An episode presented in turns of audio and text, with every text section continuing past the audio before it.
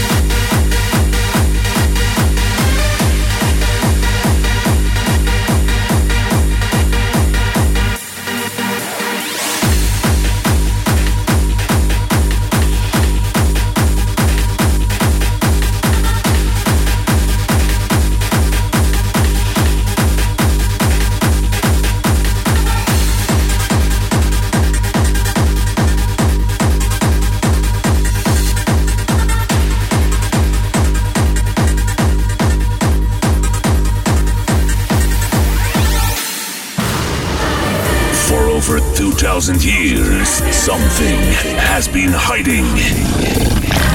Even today, it is still preparing for the journey.